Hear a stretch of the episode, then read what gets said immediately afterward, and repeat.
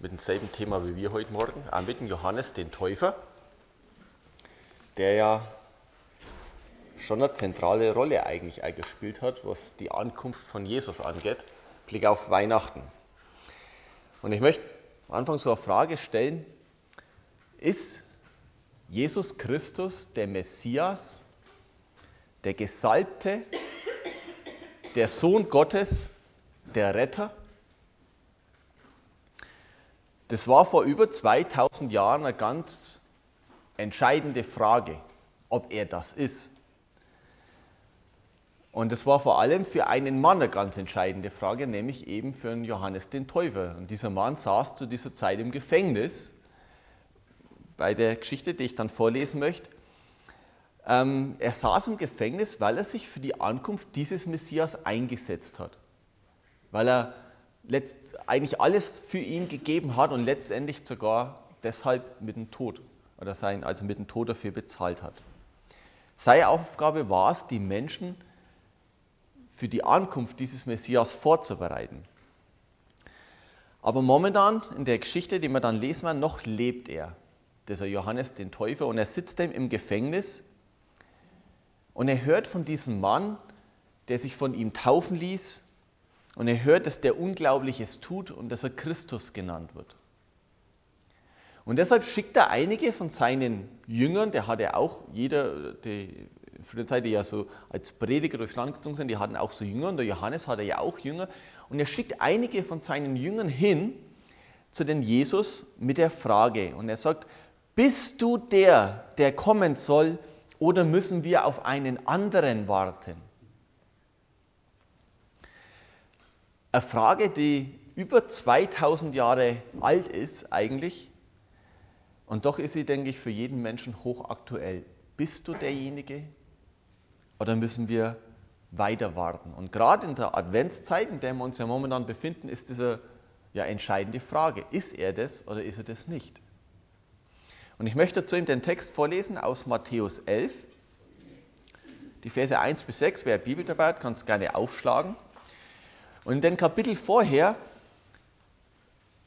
da spricht Jesus zu seinen Jüngern im Blick auf die Aussendung. Er gibt ihnen Aufgaben, er spricht über den Auftrag, er spricht über die Gefahren und, und die, die Anforderungen ihres Auftrags seiner, seiner Jünger.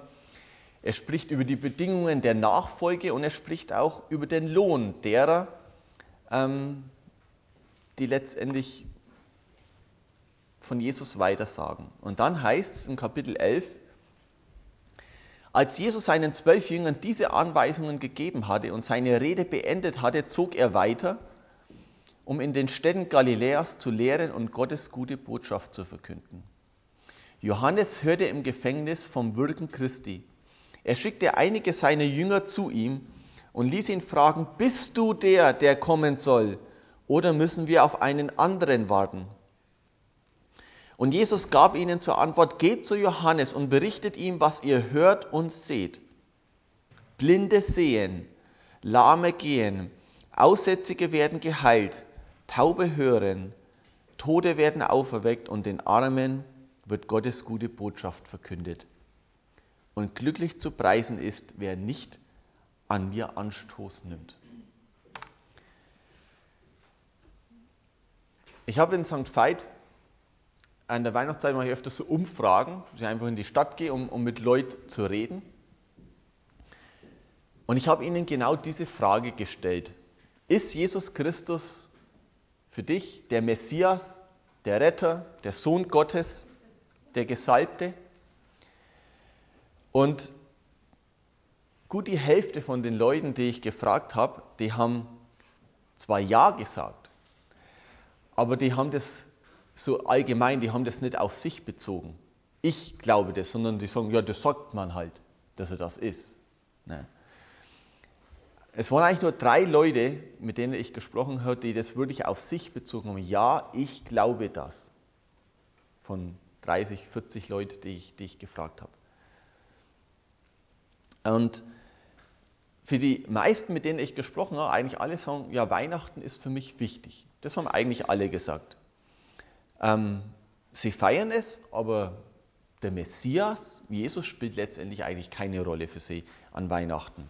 Für 90 Prozent, für denen, wo ich gefragt habe, äh, geht es an Weihnachten vor allem um Ruhe, um Stille und Zeit für die Familie. Und nur für vier Leute war die Geburt Jesus das Zentrum von Weihnachten überhaupt. Und ich habe dann einigen gefragt, wenn ich so, manchmal entsteht dann so ein bisschen ein Gespräch, und ich habe dann einige gefragt, wenn Jesus nicht ähm, für sie der Messias ist, warum feiern sie dann überhaupt Weihnachten? Weil wenn Jesus nicht der Messias ist, so höre ich zu ihnen gesagt, dann können wir den gesamten christlichen Glauben wegschmeißen. Und die letzten 2000 Jahre letztendlich der Weltgeschichte, die von diesem Messias geprägt worden sind, das war einfach nur ein riesiger Irrtum. Wir sind, die Welt ist 2000 Jahre an der größten Lüge auf den Leim gegangen. Und alles, was sich in den letzten 2000 Jahren im Blick auf diesen Messias verändert hat, das war alles nur Schmarrn. Und wenn ich das den Leuten gesagt habe, sind manche ein bisschen ins Nachdenken gekommen und gesagt, ja, das stimmt eigentlich. Und einer, ein junger Mann, der generell auf diese Frage, ob Jesus eben der Messias ist, der mit Ja geantwortet hat, der hat dann zu mir gesagt, weißt du, ich bin katholisch. Und wenn ich dazu kein Ja habe, dann kann ich zur ganzen Kirche kein Ja haben. Denn dieses Ja ist grundlegend. Das war eine starke Aussage.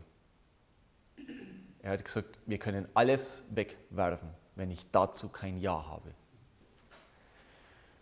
Und ich möchte uns heute Morgen einmal diese Frage stellen, wenn was er dir vielleicht schon öfters gestellt hat oder du dir selber schon öfters gestellt hast, aber ist Jesus Christus für dich selber der Messias, der Gesalbte? Ist es dein Retter? Ist er der Sohn Gottes? Und ich denke, diese Frage, die können wir ganz leicht beantworten mit Ja oder auch mit Nein. Man kann aber dieses Ja und Nein auch etwas ausführlicher umschreiben ähm, warum und, und, wieso ich das glaube. Man kann aber auch sagen, nee, das interessiert mich eigentlich gar nicht. Äh, ich habe dazu keine Meinung, ich habe mir noch keine Meinung dazu gebildet. Ich bin mir da ein wenig unsicher, eigentlich interessiert es mich sowieso nicht. Man kann ganz unterschiedlich darauf reagieren. Und ich möchte heute Morgen anhand von drei Fragen diese Frage, eben ob Jesus der Messias ist, ein bisschen näher anschauen. Und diese drei Fragen wären, warum ist diese Frage so wichtig? Was hat mein Ja zu dieser Frage für Auswirkungen?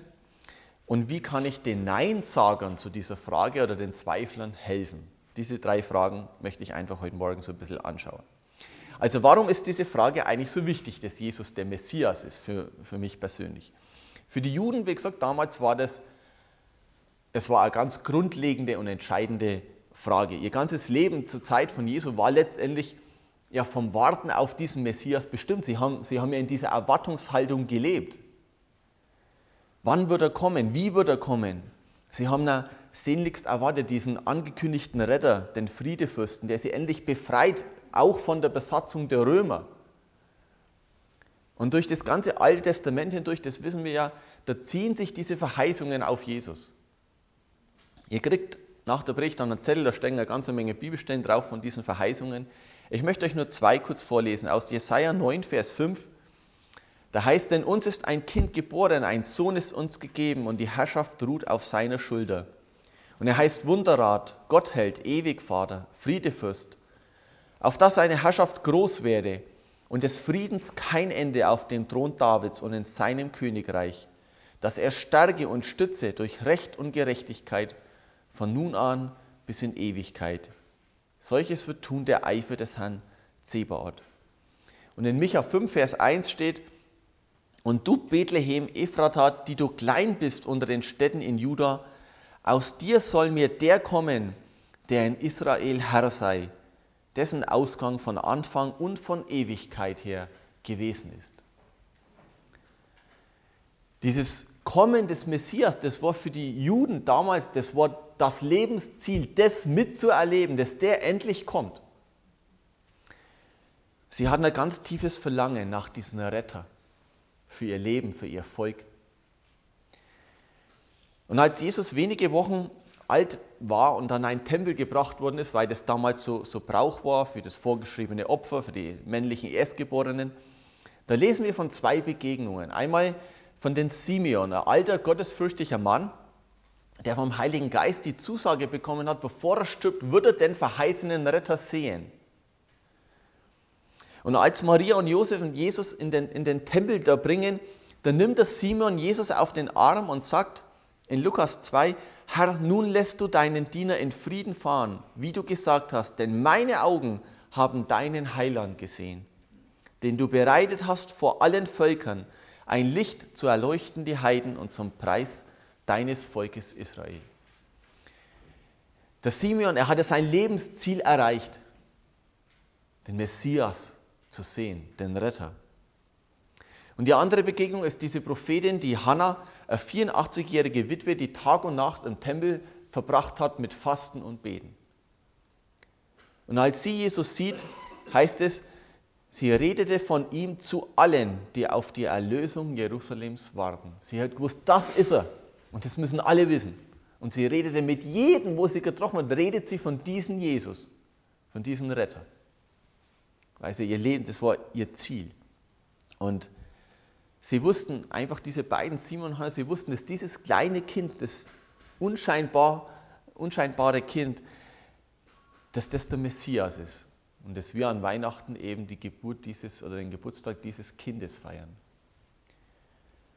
Der Johannes, der Täufer, den es ja in den Text geht, er war selber ja, das wissen wir, dieser Wegbereiter für den Messias.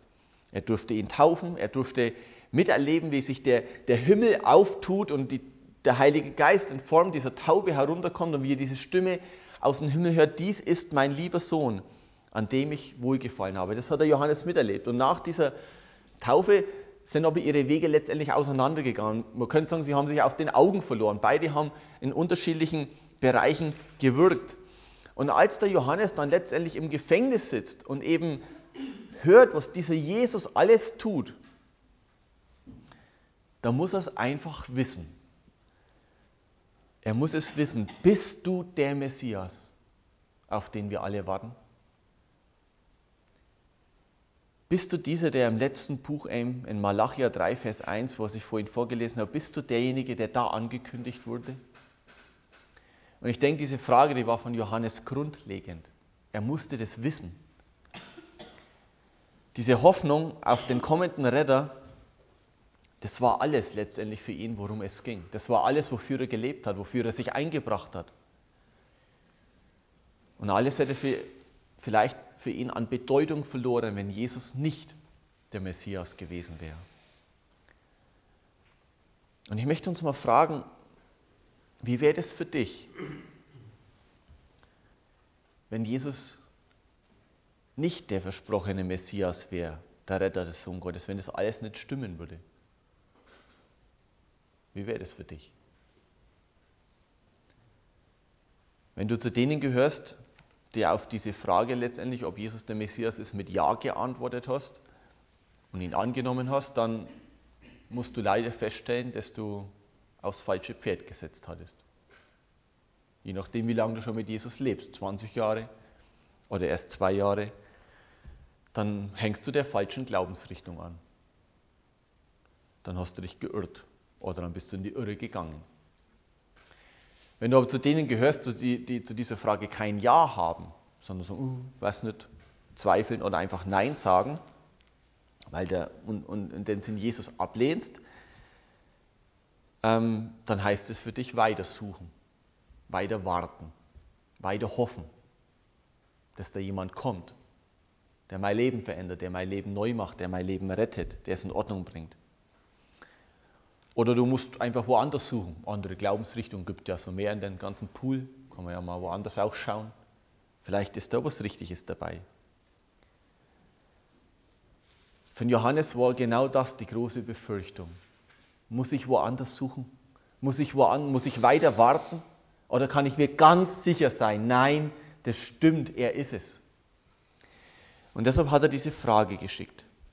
Weil er wusste, wenn Jesus nicht der Messias ist, dann geht das Warten weiter. Das Hoffen und das Bangen. Und ich denke, wenn wir in unserer Gesellschaft so ein wenig rausschauen, dann sind viele Menschen noch am Suchen und am Warten. Und ich denke, das erkennt man daran, dass letztendlich ja die Botschaft der Bibel, dass die Gebote, dass die Lebenshilfen, dass die Zusagen der Bibel Gottes eigentlich ja in unserer Gesellschaft kaum mehr eine Rolle spielen. Wir sind ein christliches Land, auf dem Papier, keine Frage. Aber in der Realität, der Papst, wie er vor, wann war das, vier Jahre, wie er in Österreich war, damals, drei, vier Jahre, stand in der Zeitung ein Zitat von ihm, wo er sagt, wenn sich in Österreich im Blick auf den christlichen Glauben in den nächsten Jahren nichts ändert, werden in ein paar Jahren nur noch die Steine Zeugen eines christlichen Glaubens sein. Stand damals groß in der kleinen Zeitung. Aussage vom Ratzinger, vom Papst. Im Prinzip spielt in der Welt bei uns draußen im Land das ja keine Rolle. Und man kann klar sagen, nicht Gott steht an erster Stelle, nicht das Trachten nach seinen Geboten, sondern das Trachten nach ganz anderen Dingen, nach weltlichen Dingen. Das steht ja letztendlich im Vordergrund. Nach Reichtum, nach Gesundheit, Macht, Karriere, Selbstverwirklichung und so weiter. Und ich denke, dass der Großteil unserer Gesellschaft letztendlich darunter leidet, dass sie eben den Messias, den Retter, den Christus nicht erkannt haben. Und deshalb sind sie getrieben und suchen und stützen sich in ganz viele Dinge hinein, wo sie einfach endlich Sinn haben wollen, Inhalt, letztendlich das Leben haben wollen. Und ich denke, wir kennen viele, die da wirklich einfach auf der Suche sind, die ständig was Neues probieren und wieder woanders was schauen, was füllt mein Leben aus. Manche machen es im Horoskop, andere in der Esoterik, andere in der Privatvorsorge, je nachdem. Jeder sucht Halt irgendwo, weil er keinen Halt hat. Sie leiden darunter, noch keine Antwort letztendlich auf ihr Leben gefunden zu haben. Und der Paulus schreibt es mal in Römer 8, 22. Schreibt er, denn wir wissen, dass die ganze Schöpfung bis zu diesem Augenblick mit uns seufzt, seufzt, seufzt, schwieriges Wort, und sich ängstigt.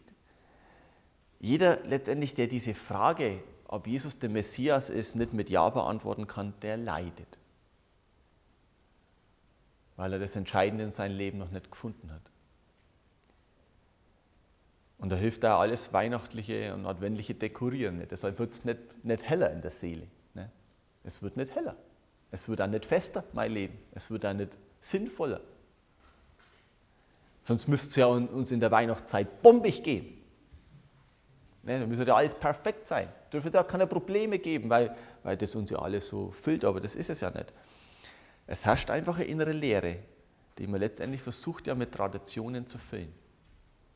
Und deshalb ist diese Frage so wichtig, dass wir uns stellen, bist du der Messias? Und dass sich dir jeder Mensch einfach stellt. Meine zweite Frage, die jetzt vielleicht viel mehr euch betrifft, wenn ihr ein Ja dazu habt, was hat denn dieses Ja für Auswirkungen oder was soll es denn für ja, das, das Ja für Auswirkungen haben? In der Vergangenheit wie in der Zukunft. Für den Simeon und für die Hannah damals, da war diese Begegnung mit Jesus, das Ja zu Jesus, das war das Erreichen ihres Lebensziels. Jetzt hatten sie es. Ne? Und in Johannes, Vers, Johannes 17, Vers 3 sagt Jesus, das aber ist das ewige Leben, dass sie dich, der du allein wahrer Gott bist und den du gesandt hast, Jesus Christus erkennen. Jesus als den Messias, als den Christus zu erkennen, bedeutet Leben, ewiges Leben zu haben diese Gewissheit zu haben, ich lebe ewig. Und von, wenn man so das Neue Testament durchgeht, von Petrus für die Jünger, war Jesus die einzige Person, an der sie festhalten konnten und wollten. Wie alle weggegangen sind, sagt der Petrus, wohin sollen wir gehen? Nur du hast Worte des ewigen Lebens. Und wir haben geglaubt und erkannt, dass, er der, dass du der Heilige Gottes bist. Der Paulus sagt, nachdem er ein Nachfolger dieses Messias geworden ist, sagt er, Christus ist mein Leben und Sterben ist mein Gewinn. Er richtet sein ganzes Leben auf Jesus aus. Wenn man die sieben Ich Bin-Worte von Jesus im Johannesevangelium anschaut, kennt er vielleicht. Das heißt, ich bin das Brot des Lebens, ich bin das Licht der Welt, die Auferstehung und das Leben. Ich bin der Weg, die Wahrheit und das Leben. Ich bin die Tür zum Vater. Ich bin der gute Hütte. Ich bin der Weinstock, deine Kraftquelle. Der Messias, er ist gekommen, um uns Leben in Fülle zu geben. Und deshalb möchte ich euch fragen, was hat dein Ja zu diesem Messias, zu diesem Jesus für Auswirkungen in deinem Leben? Und ich möchte euch jetzt ein paar Fragen stellen. Hast du in diesem Jesus dein Lebensziel erreicht, so wie er Simeon, wie er Hannah? Hast du in ihm die Versöhnung mit Gott erfahren? Ist er dein Fundament, bei dem du immer bleiben und daran festhalten willst, egal was kommt? Ist er deine absolute Gewissheit für die ewige Errettung, für dein ewiges Leben bei Gott? Erlebst du ihn so, wie er es uns in den sieben Ich bin Worten zusagt? Erlebst du das? Hast du in Jesus die Fülle des Lebens gefunden, so wie es uns in Johannes 10, Vers 10 zusagt? Ist er zu deinem Leben geworden, zu deinem Lebensinhalt, weil er in dir lebt? Liebst du ihn? In Johannes 14, 21, da steht, wer meine Gebote hat und hält sie, der ist's, der mich liebt. Wer mich aber liebt, der wird von meinem Vater geliebt werden und ich werde ihn lieben und mich ihm offenbaren. Ist dir sein Wort, seine Gebote an und seine Aufforderungen, sind sie dir so wichtig, dass du es in deinem Leben umsetzt, weil du ihn liebst? Kannst du wieder Paulus sagen, Philipper 3, Vers 12, nicht, dass ich schon ergriffen habe, oder schon vollkommen sei. Ich jage ihm aber nach, ob ich es ergreifen könnte, weil ich von Jesus Christus ergriffen bin. Bist du vom Messias ganz und gar ergriffen durch dein Ja zu ihm? Das waren jetzt viele Fragen und ich weiß, dass ihr schon die Hälfte davon wieder vergessen habt. Ähm, es waren auch viel zu viele Fragen. Deshalb kriegt ihr, wie gesagt, danach so eine kleine Predigt zusammenfassen, da stehen diese Fragen alle auch noch einmal drauf. Und es ist mein Wunsch und meine Bitte, dass wir darüber nachdenken. Und wenn du merkst, dass du zwar zu Jesus Ja gesagt hast, aber zu diesen Fragen, die ich da jetzt also gesagt habe, letztendlich kein Ja hast und es nicht so erlebst, dann übergeht es nicht sondern dann geh auf jemanden zu und sprich darüber. Sprich mit jemandem darüber, nee, das ist in meinem Leben eigentlich keine Realität. Ja, ich habe schon Ja zu Jesus gesagt, aber das erlebe ich nicht. Ich kann das nicht so sagen, dass Jesus mein absolutes Lebensziel ist, dass er mein Leben in allen Bereichen ist, dass ich ihm vertraue und so weiter. Und ich möchte, dass wir, dass wir echt auf jemanden zugehen, dass wir unsere Schwierigkeiten sagen, dass wir miteinander dafür beten dass wir dafür beten, dass dieser Messias in unserem Leben wirklich diese Auswirkung hab, haben wird, haben darf, die er haben möchte.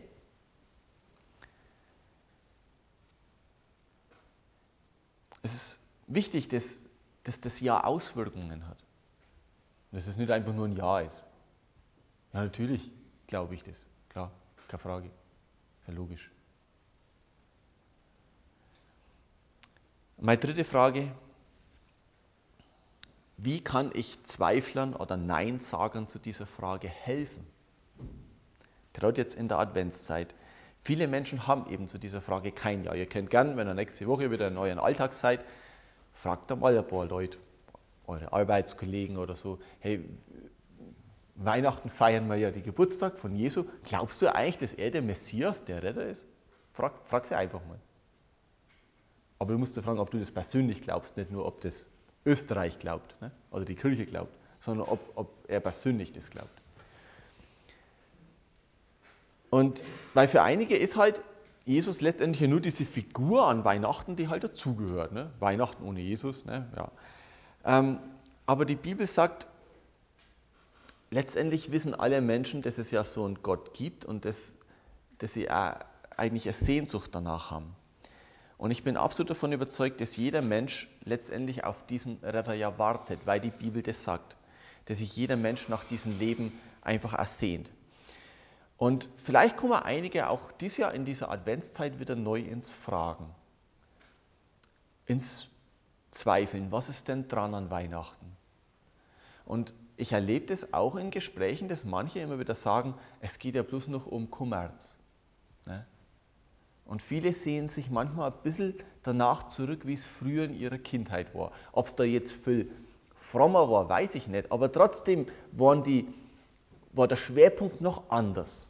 Und das bedauern schon viele Leute auch heute, die jetzt vielleicht gar nicht großgläubig sind, aber trotzdem bedauern sie das.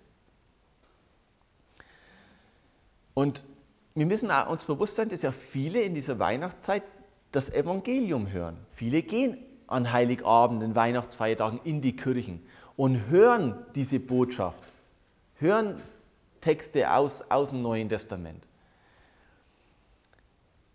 Und viele sind vielleicht so, dass sie sagen, ja, ich lehne das nicht grundlegend ab, die ganze Sache, das ist schon was dran. Ne? Aber so richtig, so richtig Ja dazu zu sagen, das fällt vielen schwer. Sie zweifeln.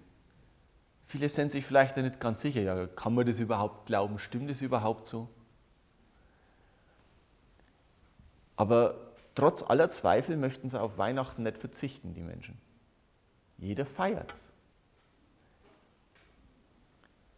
Und vielleicht denke ich mal, manchmal würden auch einige so gern wieder Johannes der Täufer letztendlich mal zu Jesus hingehen und sagen, hey, ich würde es jetzt gerne mal für dich persönlich wissen, bist du es wirklich? Lohnt sich das wirklich an dir zu glauben, das zu glauben? Aber viele denken sich vielleicht, es geht ja nicht, ich kann ja niemanden fragen. Ne? Ich kann ja nur den, den Pfarrer glauben oder, oder was weiß ich, aber ich kann ja nicht Jesus selber fragen, ich habe keinen Beweis dafür. Als die Jünger des Johannes mit dieser Frage zu Jesus kamen, hätte Jesus ja ganz einfach sagen können, ja, geht zurück zum Johannes und sagt ihm, ich bin's. Aber es macht er nicht. Er tut es nicht. Und ich weiß nicht, ob du, wenn du diese Geschichte gelesen und den Text schon mal gelesen hast, hast du dich schon mal gefragt, warum sagt eigentlich Jesus nicht, natürlich, ich bin der Messias, du wartest auf dem Richtigen. Macht er nicht. Wäre so einfach gewesen. Aber er macht es nicht. Weil wenn er das gesagt hätte, dann wäre das letztendlich nur Behauptung eines Menschen über sich selber gewesen. So, das, das kann ja jeder sagen. Ne? Ich kann, kann mich auf die Straße stellen und sagen, ich bin äh, der Messias. Kann ich schon. Ne? Mir werden es wahrscheinlich nicht viele glauben. Ne? Kann mich ja hinstellen und sagen, ich bin Bundespräsident. Weil mir auch kein, kaum einer glauben. Weil es nur eine Aussage von mir selber ist, über mich selber. Und ich denke, wir können viel sagen, aber das zu leben, was wir sind, ist was anderes. Oder was wir sagen, dass wir sind. Und vielleicht hat Jesus genau aus diesem Grund eben eine andere Antwort gegeben. Und er sagt zum Johannes, geht zurück, oder zu den Jüngern, geht zurück zu Johannes und berichtet, was ihr seht und was ihr hört. Blinde sehen und Lahme gehen. Aussätzige werden rein und Taube hören. Tode stehen auf und Armen wird das Evangelium gepredigt. Und selig ist, wer sich nicht an mir ärgert. Jesus wollte nicht einfach nur sagen, ich bin der Messias, sondern er wollte, dass die Menschen sehen, wie ein Leben verändert wird, wenn es mit ihm in Berührung kommt. Das wollte er, dass der Johannes das sieht.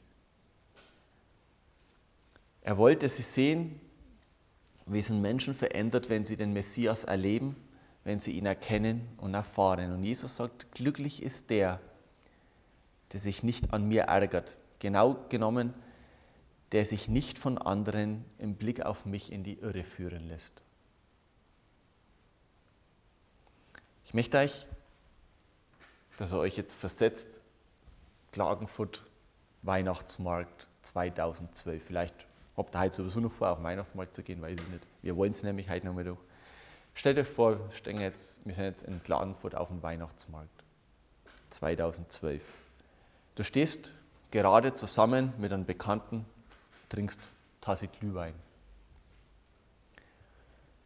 Und ihr kommt ins Gespräch über Weihnachten. Vielleicht hört er gerade ein Lied oder was weiß ich. Und ihr kommt darüber ins Gespräch, um was es dabei geht. Vielleicht ist der andere so einer, das geht ja bloß noch um Kommerz. Das ganze Klimbim richt mich auf, weiß nicht. Und du hast auf einmal die Möglichkeit zu sagen, dass du an Weihnachten an die Geburt des Messias glaubst und dass das für dich das Zentrale ist. Dass Jesus gekommen ist, dein Retter. Und dein Bekannter, der ist ein wenig skeptisch,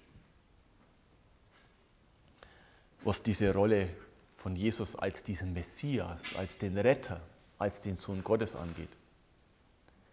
Und er fragt dich nach Beweisen. Beweis mir das mal dass er das ist. Kannst ja viel sagen und glauben. Ne? Beweis es mir mal bitte, dass ich es auch glauben kann.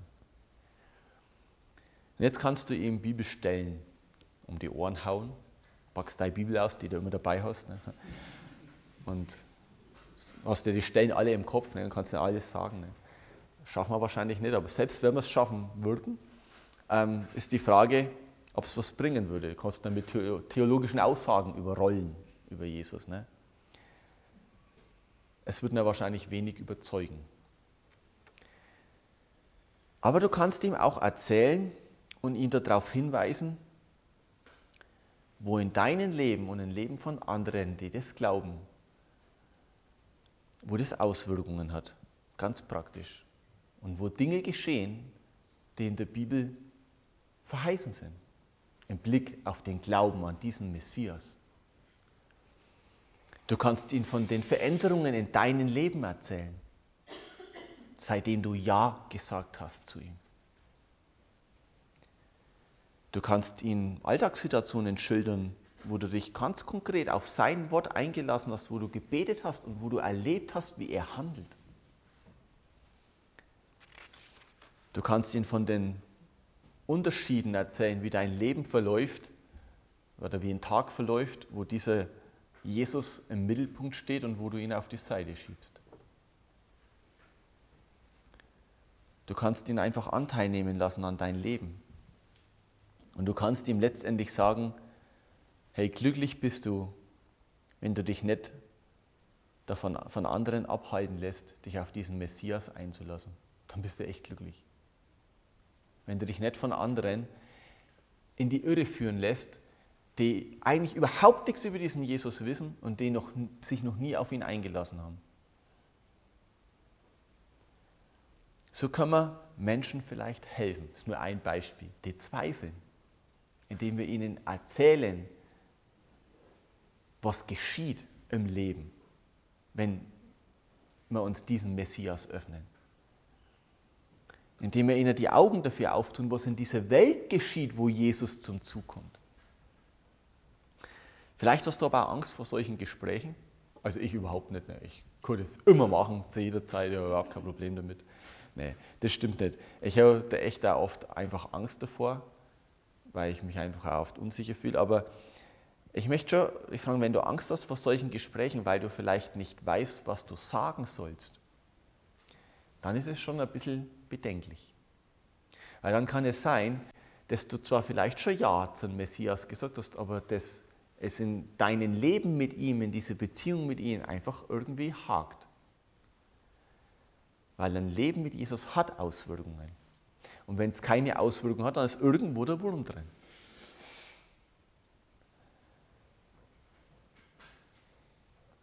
Ich habe diesen Sommer, nein, nicht diesen Sommer, September, Oktober habe ich Besuch gehabt von einem langjährigen Freund. Wir kennen uns jetzt über 20 Jahre, haben 13 Jahre in Deutschland zusammen in derselben Firma gearbeitet. Und er hat vieles über mich gehört, über meinen Glauben und so weiter. Er hat uns damals in Beadenberg auf der Bibelschule besucht mit seiner Familie, weil er sehen wollte, wo wir das sind und so weiter. Und jetzt war er in einer ziemlichen Lebenskrise, die Ehe ist auseinandergegangen. Und er hat, ich habe gesagt, komm doch einfach mal, besuch uns mal. Und er hat gesagt, er will, er will jetzt endlich mal kommen. Und jetzt kam er eine Woche im September, Oktober. Und ich habe mal versucht, einfach auch viel Zeit für, für ihn zu nehmen. Und er hat viele Fragen gestellt. Er wusste viel über unser Leben, ja. Und wir waren dann einen Tag sind wir auf dem, auf dem Hochstuhl hoch, nur wir zwei, waren acht, neun Stunden insgesamt heute unterwegs, hatten viel Zeit zum Reden. Und er hat einfach mich viele Fragen gestellt. Warum, im Prinzip wollte wissen, warum ist dein Leben eigentlich so anders? Warum kannst du glauben? Und ich nicht. Und ich habe noch viele Schritte aus meinem Leben erzählt, Veränderungen, was ist eigentlich geschehen, wie ich mich bekehrt habe. Also nicht, ich habe nicht, nicht das Gebet der Bekehrung, sondern was ist geschehen danach. Was, wie sind wir überhaupt auf, den, auf, die Idee gekommen, auf eine Bibelschule zu gehen? Sagt wie, wie, wie kommst du da drauf?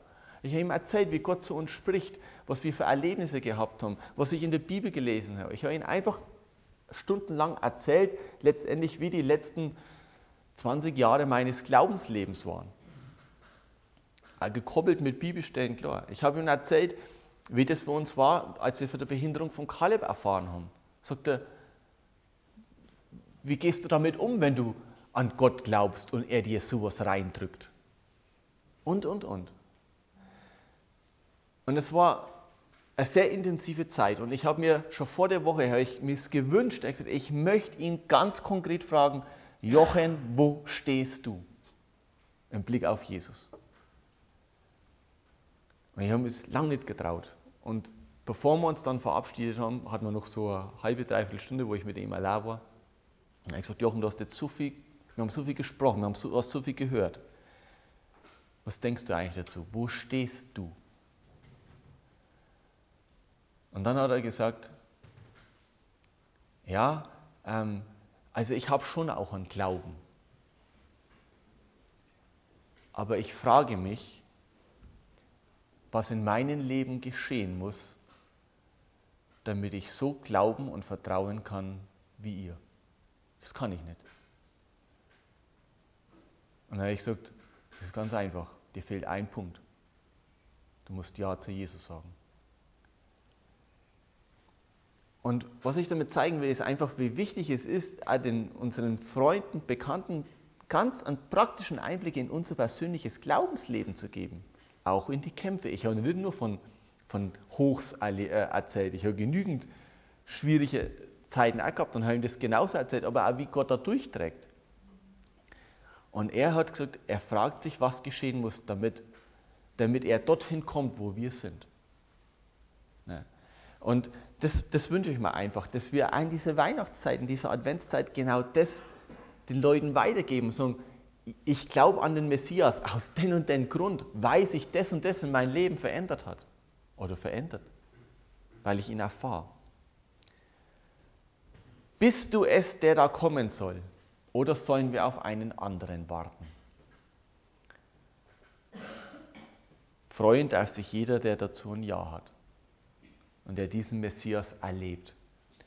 Aber denkt mir bitte auch in dieser Adventszeit an die vielen Menschen da draußen, die suchen und die kein Ja zu Weihnachten haben. Sie haben kein Ja zu Weihnachten, die feiern kein Weihnachten da draußen. Die feiern irgendwas, aber kein Weihnachten.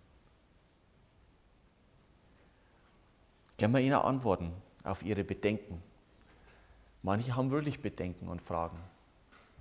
Und ich wünsche es uns, dass wir in dieser Adventszeit ein lebendiges Hinweisschild sind. So ein bisschen wie, wie diese Jünger, die zu Jesus kommen mit dieser Frage, bist du es? Und, und Jesus sagt, geht zurück und erzählt, was ihr seht und was ihr hört.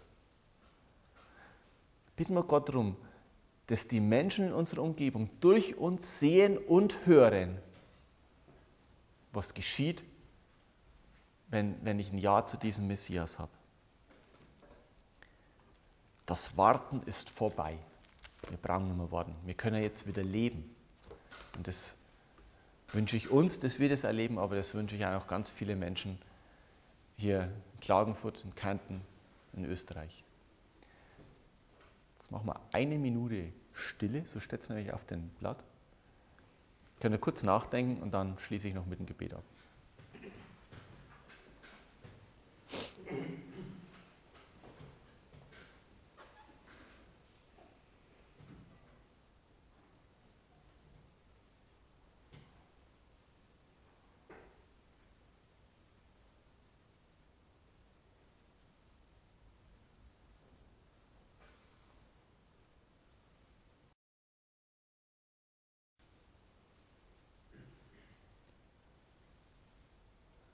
Christus, ich möchte Danke sagen dafür, dass wir nicht mehr warten müssen, sondern dass du da bist, Herr.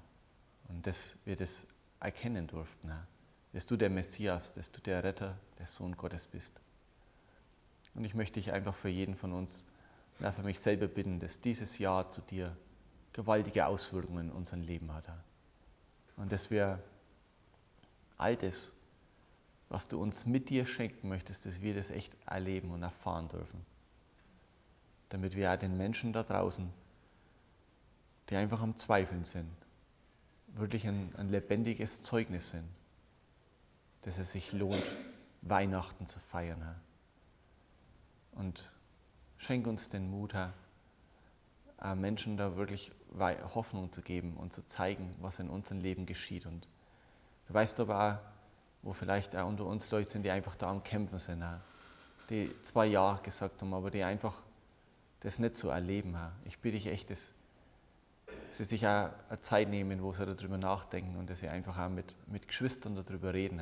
Schenk, dass wir lernen, da einfach auch diese Geschwisterlichkeit zu leben und einander zu helfen, gemeinsam vorwärts zu gehen und einander einfach auch zu bekennen, wo wir, wo wir hängen, wo es einfach nicht stimmt damit sich Dinge verändern dürfen, Herr. Danke, dass du uns gebrauchen willst als ein Zeugnis und ein Licht in dieser Adventszeit, damit noch viele wirklich Ja sagen dürfen und nicht mehr warten müssen auf das Leben. Amen.